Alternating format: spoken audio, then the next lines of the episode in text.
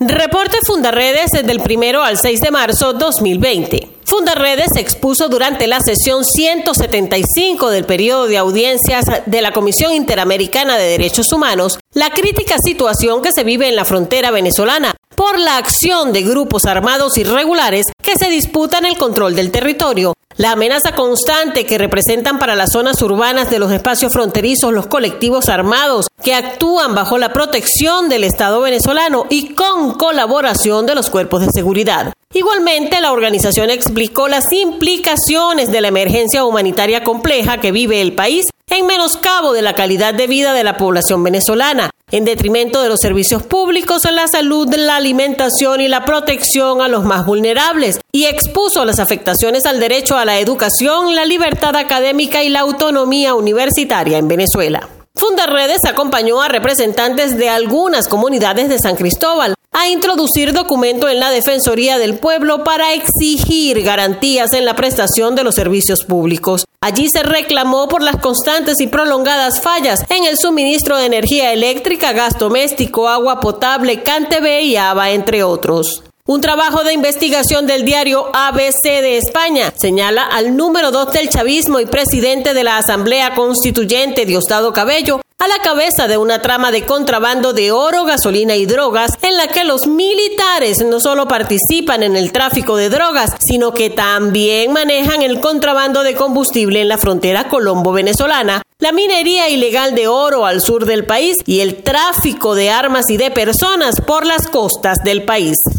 José Miguel Vivanco, director de la División de las Américas de Human Rights Watch, advirtió este viernes que el régimen de Nicolás Maduro juega con fuego al ofrecerle protección a grupos como el ELN. Aseguró que en Apure el ELN cuenta con la complicidad de la Guardia Nacional y denunció la capacidad que tienen los grupos irregulares armados, especialmente el ELN, para imponer su ley a la población en la frontera, donde las sanciones pueden llegar a la muerte.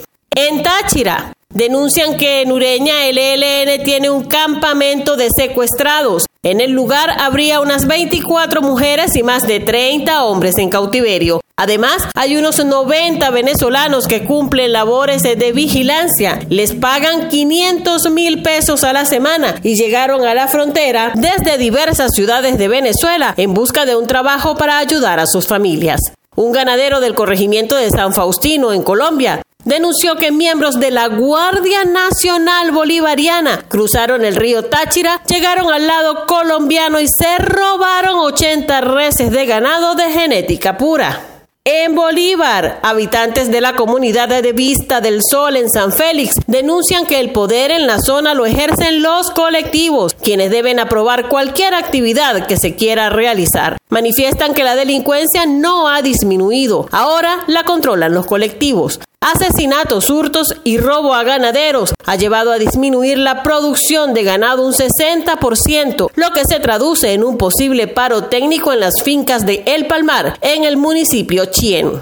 En Apure, tras una visita a varias comunidades indígenas, Juan Francisco García Escalona, ex diputado a la Asamblea Nacional en representación de esa entidad, denunció que la guerrilla viola a niñas indígenas y esclaviza a los adultos en la frontera. Asimismo, señaló que la población indígena está siendo diezmada y esquilmada por el hambre y las enfermedades, por los grupos irregulares e incluso por algunos funcionarios de la Fuerza Armada Nacional Bolivariana.